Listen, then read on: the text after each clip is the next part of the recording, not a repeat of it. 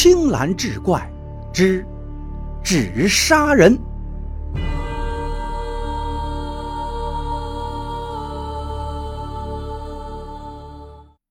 书接上回，张灵跪在张天公面前。刚才你就认出来是我了吧？张灵张嘴说道。张天公这才点点头。我也是事出无奈呀。您猜这纸是做什么用的？张灵叹了口气。你难道在纸上做了手脚？张天公终于明白了。张灵的姐姐是皇后身边的红人，这是他们想通过这张纸来对付郭飞的。我也是被逼的呀，不知道谁给皇后出的主意，在纸上浸上慢性毒药。那郭飞不是每天吹笛子吗？慢慢的就会毒发身亡了。人不知鬼不觉，谁也想不到这是敌魔的原因呢。张玲说完，紧张的盯着张天公。想害人，你们自己动手去，为何要假我之手？张天公这才明白，为什么应该干了的纸砖突然又变湿了。原来就是张玲给他撒上了含有慢性毒药的水。可惜呀，你现在已经知道了事情的原委。我们是一条绳上的蚂蚱，跑不了我，也蹦不了你了。张玲的口气就硬了起来，站起身要往外走。你想怎么样？张天公知道这些人可是心狠手黑，自己的老母和妻子还在人家家中，自己如果太过坚持，怕是会惹祸上身。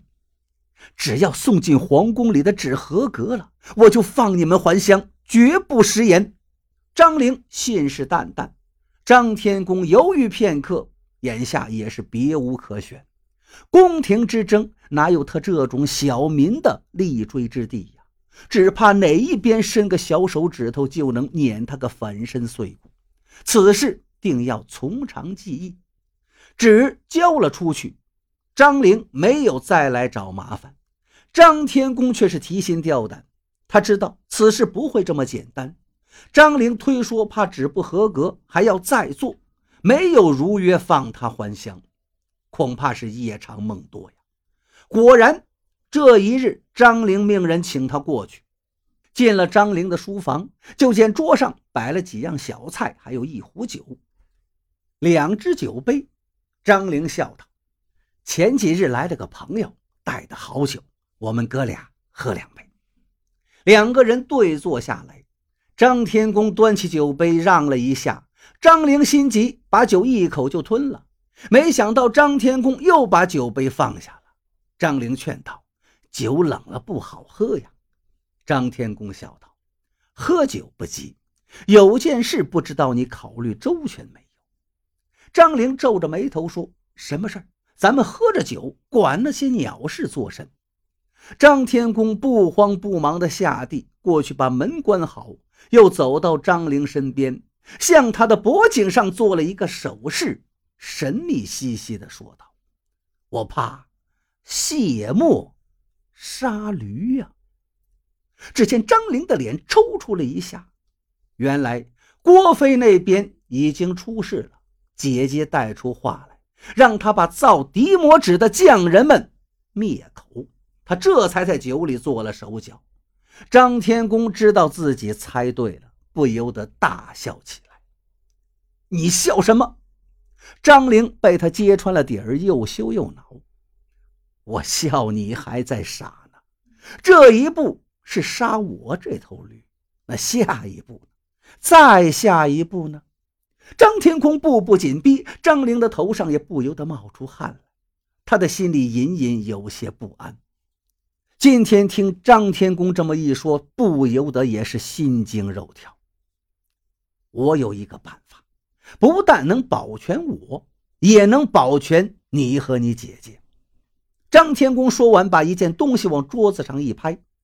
张玲拿起来一看，只是一张巴掌大的白纸，比正常的纸还要厚软，纹理也粗一些，更像是一块布。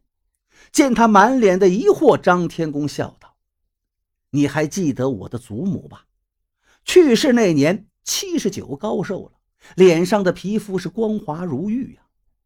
那时的张玲虽然还小，可是略有印象。听村里人说，张家世代出美人啊，就是五官长得不好，一张脸光洁可人，这也是一白遮百丑，看着都养眼。就是张天公的老母亲，六七十岁的人了，现在她的脸依然是光滑可见。原因就是这张纸，这纸是我家祖传秘制。把瓜果汁挤在上面，贴到脸上，一会儿再揭掉。一天做一次，保管你的脸上是光溜溜的。张天公说着，做起示范来，把随身带来的黄瓜汁挤在布上，不管张玲挣扎，贴到了他的脸上。张玲将信将疑，也坚持了一会儿，觉得脸上紧巴巴的，这才揭去布，洗了脸，拿铜镜一照，哟。怎么瞧着这张脸上的皱纹都平了，仿佛年轻了十岁。